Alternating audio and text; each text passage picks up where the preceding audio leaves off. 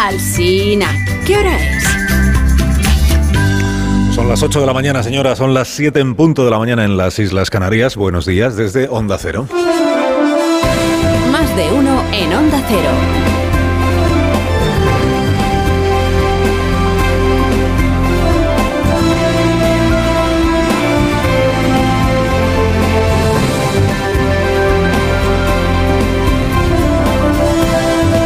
Están? Bienvenidos a una nueva mañana de radio. Estrenamos ya el 10 de febrero del año 2023. El próximo lunes, por cierto, es el Día de la Radio y lo celebraremos eh, como corresponde y pasarán cosas. Pasarán cosas el lunes por la mañana en, en las principales cadenas de radio de nuestro país. Igual hasta pasan las mismas cosas en todas las principales cadenas de radio de nuestro país. Eso se lo cuento el lunes. Eh, para el día de hoy, bueno, que estamos, el equipo del programa está hoy en Zaragoza, estamos aquí en la, en la sede del ayuntamiento, en la misma plaza del, Pilar. Estamos dentro del, del, ayuntamiento porque habíamos pensado en hacer el programa fuera, en la plaza, pero, eh, o sea, es que hace un frío que no... Me han dicho, y menos mal que hoy no sopla el aire. Bueno, pero ya casi han ido subiendo las temperaturas desde que empezamos el programa hace, hace una hora, ya casi tenemos medio grado en el exterior de este edificio, medio grado. Y en cuanto salga el sol nos ponemos en un grado, ya, ya, es, ya es otra cosa. Frío, frío, frío, frío. Y desde esta ciudad que no necesita presentación, esa es la verdad, pues saludamos al resto del país. Y me permitís que enviemos desde aquí un, un saludo y un cariño y un mensaje de aliento al presidente de Aragón, a Javier Lambán, que inicia el día en la cama del hospital por una infección que, que, seguro que se queda en poca cosa, pero que de momento le tiene pues bajo de forma al presidente autonómico, al que enviamos el, nuestro ánimo en el deseo de que cuanto antes pueda volver a la batalla. Además es un deseo compartido por todos los dirigentes políticos de esta tierra, sea cual sea su credo político.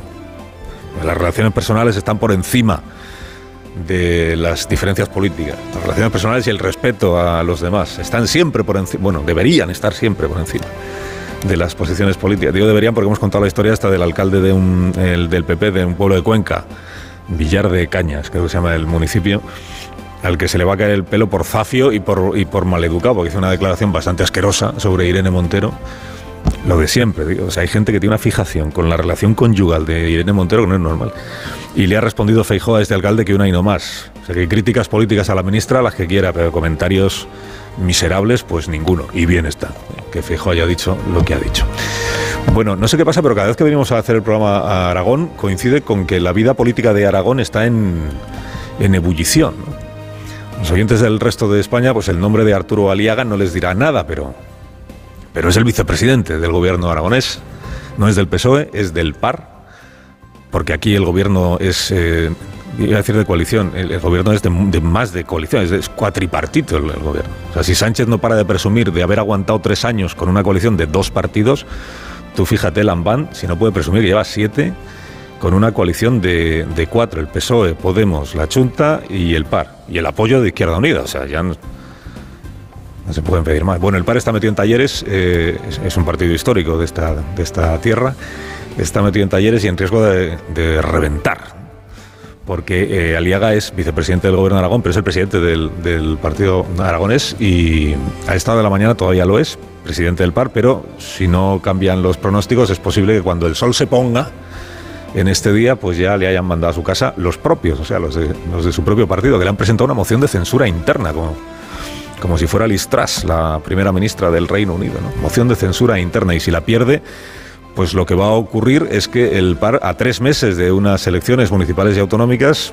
pues va a tener que buscarse un, nuevo candidato. A tres meses. ¿eh? O sea, qué vértigo. Qué vértigo para el PAR, quiero decir. 45 años de historia tiene este partido y dicen en las crónicas, no se ha visto en otra, no se ha visto en otra. Porque si se la pega en las elecciones eh, autonómicas y municipales, claro, de rebote sale tocado el PSOE, se la pega el par en las elecciones autonómicas y entonces con quién va a poder pactar. Se la pega Podemos también en las que tampoco es que esté para tirar cohetes Podemos y entonces Lambán con quién va a poder pactar después. Bueno, eh, a veces pasan estas cosas. ¿El qué? Pues que tus propios compañeros se hartan de ti y te, y te descabalgan. No iba a ser Pablo Casado el único, ¿entiendes? Que se cumple un año ahora de la extinción de Pablo Casado, que desde que lo destronaron, la verdad es que no ha hecho un ruido. El, a diferencia de otros, ¿eh? no ha hecho un ruido. Dices, bueno, a Pedro Sánchez también le pasó, es verdad. A Pedro Sánchez también lo destronaron, pero en su caso sirvió para que regresara aclamado por las bases y aún más convencido que antes de su enorme valía. El presidente, quien no sabéis, dice en el PSOE, creamos un monstruo cuando le descabalgamos y le hubiéramos dejado igual. Bueno, eh, esto no significa que los próximos presidentes del gobierno de España vayan a ser Arturo Aliaga y Pablo Casado. hay cosas que solo pasan una vez. Sánchez solo hay uno, eso lo tenemos suficientemente demostrado. Sánchez solo hay uno, o eso quiere creer Núñez Feijó, que dice con que gane a este, luego ya el PSOE va a ser otra cosa una vez que yo le gane a Sánchez, ya el PSOE va a ser una cosa más lambaniana, digamos, o pajista, con, con G, de García Paje. Hay elecciones en mayo. Las elecciones de mayo pueden suponer, no solo en esta tierra, no solo en Aragón, pueden suponer la extinción de unos cuantos partidos pequeños, pequeños. Ayer en el debate en las Cortes de Aragón se estaba hablando de transfugismo por una iniciativa que presentaba eh, Ciudadanos, ¿no? Daniel Pérez se habla de transfugismo y alguien mencionó ahí la diferencia entre el transfugismo y el fugismo a secas, que es sin el trans. El fugismo es cuando los dirigentes de un partido empiezan a darse cuenta de que el barco naufraga, entonces se dan a la fuga, se fugan del partido al grito de tonto el último y empiezan a ofrecerse a las tripulaciones de otros barcos, ¿no? Por si cuánto de eso está pasando estos días.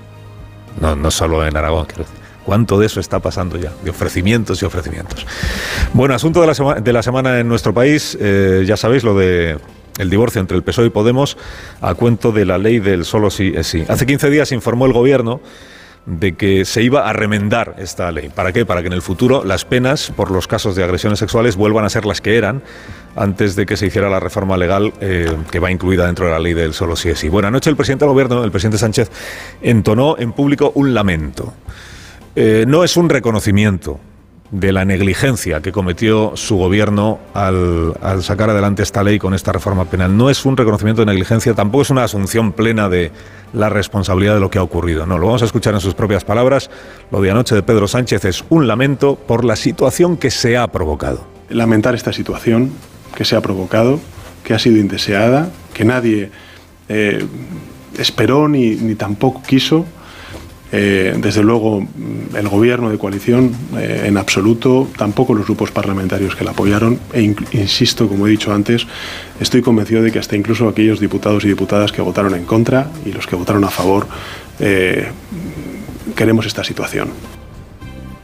La situación que se ha provocado. Dices, pues sobra el se, porque la ha provocado quien la ha provocado, que es quien ha planteado esta reforma penal, que en primera instancia fue el gobierno. Luego es verdad que hubo ocho grupos parlamentarios que la secundaron. Y se la provocó sin querer. Bueno, pues, por no haber estudiado adecuadamente las consecuencias que iban a tener esos cambios penales, ¿no? Para decir el gobierno, ayer lo dijo el ministro Bolaños en este programa, es que nadie sabía, que nadie vio que esto pudiera pasar, nadie, nadie, nadie. Oiga, el primer día que entró en vigor la ley, los tribunales que empezaron a revisar las penas aplicadas ya a delincuentes sexuales, el primer día lo, lo vieron con claridad. Y por eso vamos por 500 y pico casos, ¿no? Desde el mes de noviembre hasta el día de hoy. Nadie lo vio, nadie lo vio, no debía ser tan difícil de ver. El gobierno sigue sin tener criterio único sobre qué hay que hacer ahora. Está Irene Montero atrincherada en su negativa a volver a la escala penal anterior. El PSOE está decidido a volver a la escala penal anterior, pese a quien le pese. Lo dijo ayer el ministro Félix Bolaños, ministro de la Presidencia, ministro para todo, en este programa. Dijo, no hay más camino, lo escuchamos, que agravar las penas. Tenemos que agravar las penas de las agresiones sexuales. ¿Por qué las han abaratado? Bueno, porque hubo porque hubo una nueva, eh, digamos, una nueva modalidad en la que se desapareció el abuso, se incluyó con la agresión y por tanto hubo una modificación en el, en el cuadro de penas. El, gobierno le gusta el se. Se modificó, se incluyó, se, no. Lo hizo eh, usted o ustedes. Bolaños es verdad que no era ministro cuando el Consejo aprobó aquel proyecto de ley. Pero bueno, hay que agravar las penas porque en efecto antes se rebajaron las penas, que esto es lo que ya no niega la parte socialista del gobierno, que preferiría sacar adelante esta reforma o remiendo con el apoyo de todos los grupos políticos, claro, pero que no cierra la puerta a hacerlo con quien ya se ha ofrecido, que es el Partido Popular. Hemos visto el texto del Gobierno y pensamos que el texto del Gobierno es una copia del que hemos planteado y, por tanto, por coherencia, nos parece que es un texto, en términos generales, correcto.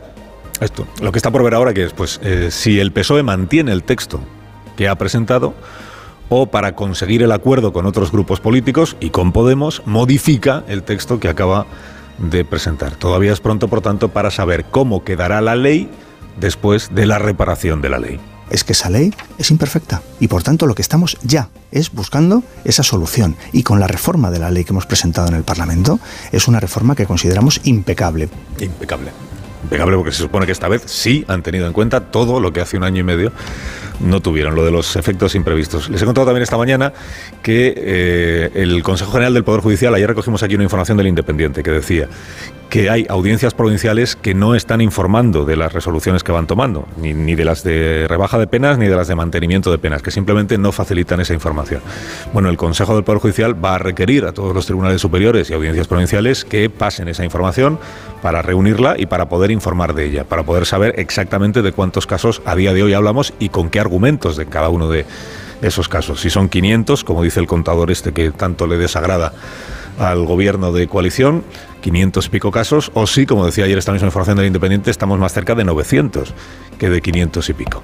El gobierno está diciendo desde el primer día, le va a venir bien esta información también, porque el gobierno, Ministerio de Justicia, desde el, está diciendo, yo desde el primer día que se produjo esta situación que entró en vigor y se anunció una rebaja de penas, estoy estudiando cada uno de los casos que se van produciendo, pero si ni siquiera sabe usted cuántos casos son. Si ni siquiera sabe cuántos son, ¿cómo puede estar estudiando cada uno de los casos? Difícilmente puede estar estudiándolos todos, ministro Bolaños un solo caso hubiera sido mucho. Y un solo caso hubiera justificado que eh, reformemos la ley para mejorarla. Por tanto, no es cuestión del número, si han sido más o menos. No es cuestión del número, dijo ayer el ministro. Un solo caso habría bastado.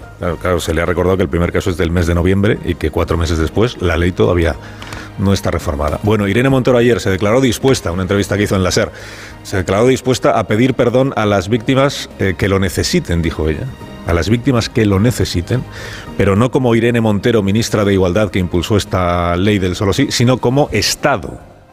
Este pasaje de su comparecencia en, la emisora que es revelador. Eh, primero por el condicional que utiliza. Dice, si tenemos que pedir perdón. O sea, no dice que tengan que pedirlo, dice, si tenemos que pedir perdón.